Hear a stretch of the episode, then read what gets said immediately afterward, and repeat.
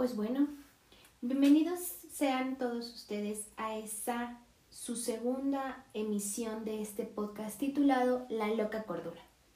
En esta ocasión vamos a hablar sobre las habilidades socioemocionales, conocer qué son, algunos de sus tipos y por qué no hablar de algunos ejemplos.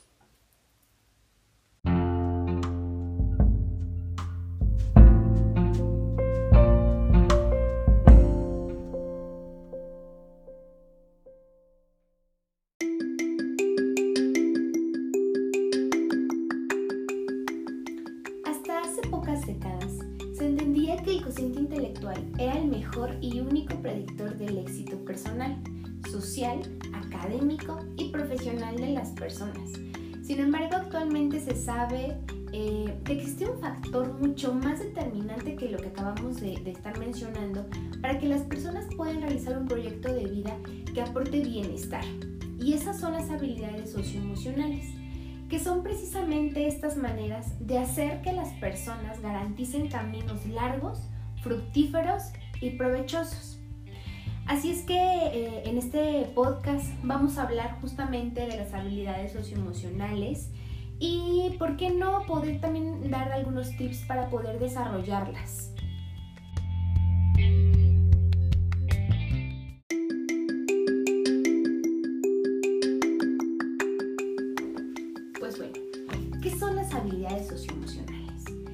Según Dukerhoff las habilidades socioemocionales son aquellas habilidades no cognitivas que influyen en los esfuerzos dirigidos al logro de las metas, las relaciones sociales saludables y la toma de decisiones. Esas habilidades predicen el desempeño académico, económico, social, psicológico e incluso el bienestar físico. Y si bien algunos autores la consideran como estas características asociadas a rasgos de personalidad, son cada vez más los que las entienden como estas habilidades que se pueden desarrollar a lo largo de la vida a través de una buena crianza, la educación formal y los patrones culturales.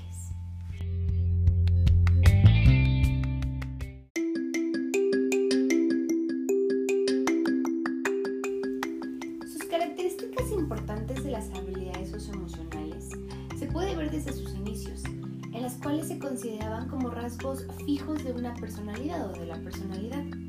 Pero no obstante, en los últimos años, las investigaciones han cambiado la manera de entenderlas, considerándolas como habilidades que se pueden reincorporar y mejorar con una intencionada intervención familiar, educativa y social. Hemos visto durante muchos años que el éxito personal y social se predecía a partir de esta conciencia intelectual. Este índice se utilizaba como predictor de los logros personales de los alumnos, incluso de los adultos ya en una licenciatura. Sin embargo, desde hace algunas décadas, diferentes autores eh, propusieron en evidencia cómo eran otros factores los que ayudaban a facilitar el desarrollo vital de las personas. El mismo ejemplo que tenemos es Gardner él habló sobre una, sobre una inteligencia interpersonal e inteligencia intrapersonal. Y Goleman, basado en los trabajos justamente de Gardner, acuñó el término de inteligencia emocional.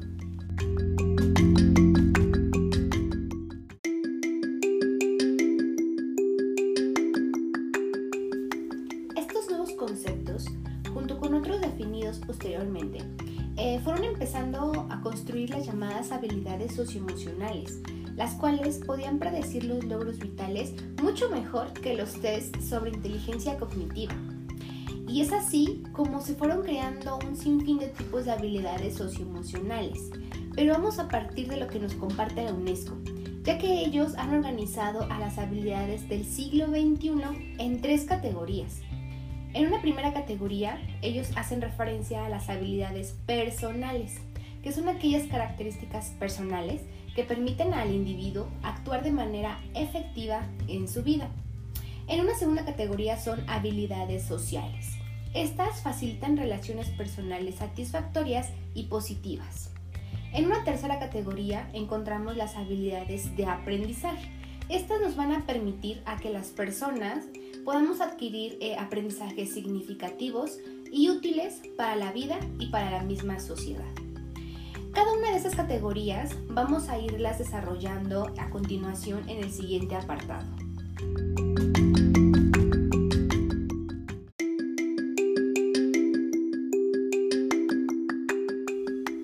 En las habilidades personales, que es una primera categoría, podemos encontrar una serie de ejemplos o una serie de subcategorías en las cuales vamos a ir marcando, vamos a ir poder identificando qué corresponde. En una primera es la iniciativa. Esta nos habla justamente sobre esta habilidad importante para poder emprender algo nuevo, algo que te guste, algo en la cual te sientas motivado para empezar, para iniciar. Una segunda es la resiliencia permite superar obstáculos satisfactoriamente y seguir adelante con nuevos objetivos. Eh, hoy en día necesitamos mucho desarrollar este tipo de habilidades por las circunstancias en las cuales nos encontramos. En una tercera es la responsabilidad, ya que esta va a empujarnos a realizar el esfuerzo necesario para llevar adelante un proyecto, llevarlo adelante, iniciarlo, llevarlo y concluirlo. Una cuarta es la asunción de riesgo en la cual nos dice que no hay que tener ese temor ante los peligros buscando soluciones efectivas. En ocasiones, por el temor, por el miedo, por em, alguna situación, nos detenemos a poder llegar a una resolución completa y concreta. En una quinta es la creatividad, para crear cosas o modos nuevos útiles para nuestro fin. Aquí es bien importante porque em, nos va a permitir crear nuevas maneras para llegar a resolver alguna situación, para poder alcanzar ciertas situaciones. Y entonces la creatividad va a ser el paso para generar nuevas maneras de responder, de solucionar ante cualquier situación. Una siguiente es la autorregulación. Esta es una habilidad súper importante ya que nos va a permitir invertir nuestro esfuerzo, nuestra fuerza, Em, ante cualquier situación, ya sea para descansar, ya sea para estudiar, ya sea para contestar alguna situación, la autorregulación nos va a permitir en qué momento sí va a ser y en qué momento tenemos que parar. La adaptabilidad es esta flexibilidad necesaria para ajustarnos al grupo social y al medio del que nos relacionamos sin caer en la sumisión. Esto es bien importante y también sin perder de vista nuestra identidad. En la gestión del tiempo, como bien se menciona, es nos va a permitir priorizar y ser eficientes. En esta cuestión es muy importante ya que tenemos que identificar la diferencia entre eficiencia y eficaz.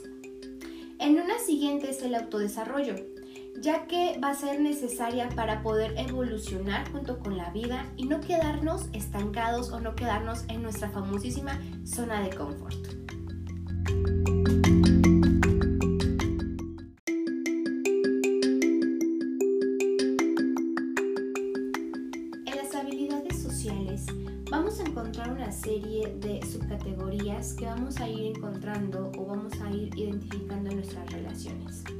Como es el trabajo en equipo, ya que esta va a ser fundamental para poder integrar en un proyecto común todas las habilidades personales y el resultado de este va a ser mucho más fructífero, ya que si sumamos mis habilidades, mis características con la de mi compañero, podemos obtener muy buenos resultados y mucho más nutritivos. En una siguiente es la empatía, que es algo imprescindible para fomentar un clima agradable de relaciones personales. Eh, ya que esto va a permitir que obtengamos resultados óptimos y alcancemos de manera adecuada estas metas implantadas. En una siguiente es la compasión, ya que estas van a nutrir y unir a las personas.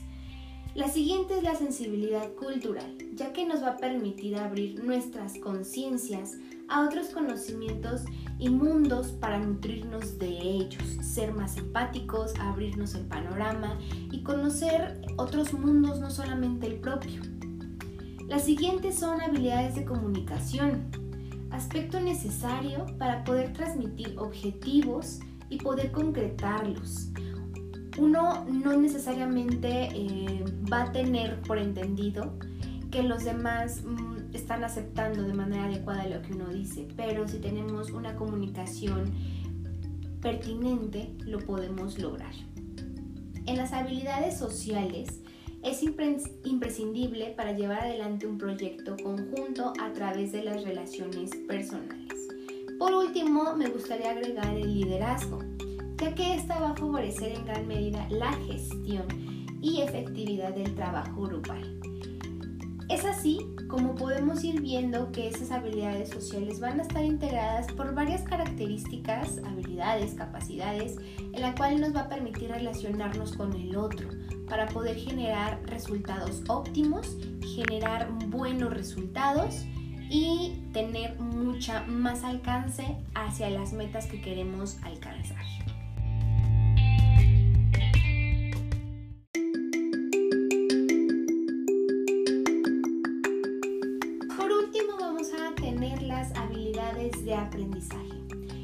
Serán tres que en un primer momento es la organización, la segunda va a ser la resolución de problemas y la tercera va a ser el pensamiento crítico.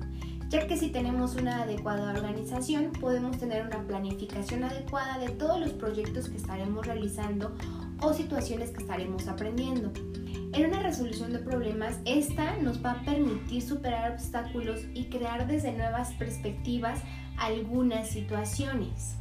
En un tercer punto, en un tercer pilar, vamos a encontrar el pensamiento crítico, base sobre la cual va a ser posible un trabajo cognitivo creativo, eficiente y útil, ya que esta habilidad de aprendizaje nos va a permitir ser más críticos, ser más intuitivos, en que el aprendizaje no solamente va a ser una cuestión memorística, sino vamos a tener la capacidad de poder integrarlo a lo que ya teníamos previamente, crear como una especie de trenza e integrarla en nuestra vida diaria para que así pueda dar solución ante conflictos de la vida o de la misma situación o profesión que estaremos empatando.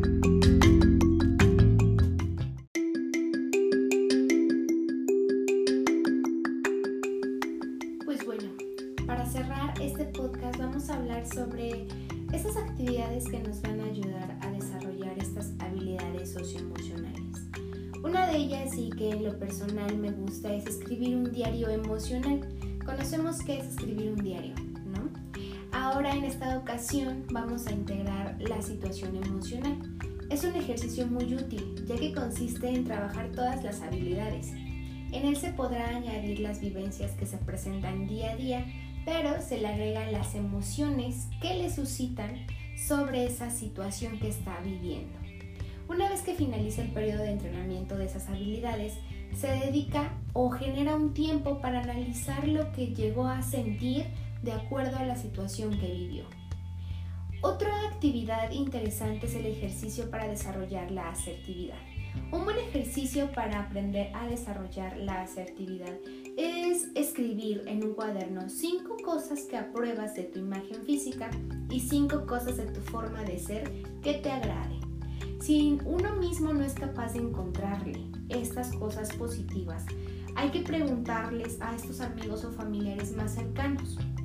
Finalmente, lo que se trata de esto es poder revisar la lista y pensar que si una persona conociera a alguien con estas características, seguramente estaría encantado de conocerle. Un último ejercicio es sobre una buena comunicación social.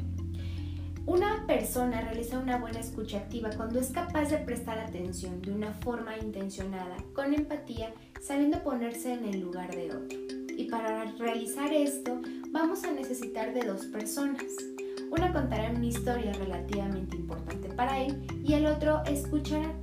Aunque poniendo mucho eh, independientemente la comunicación, vamos a partir a poder dar consejos sin que nos lo pida al que nos está contando la historia.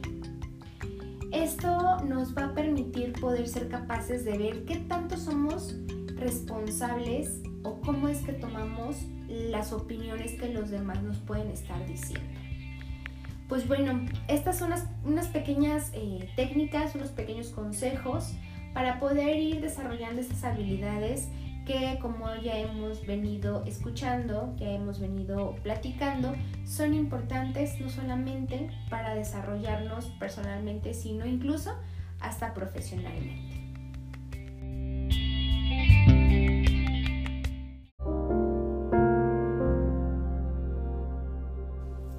Agradecemos su atención, esperando que esta información le haya sido de utilidad. En dado caso de que quieran escuchar más información, los esperamos en el siguiente episodio. Que tengan una excelente tarde. Saludos.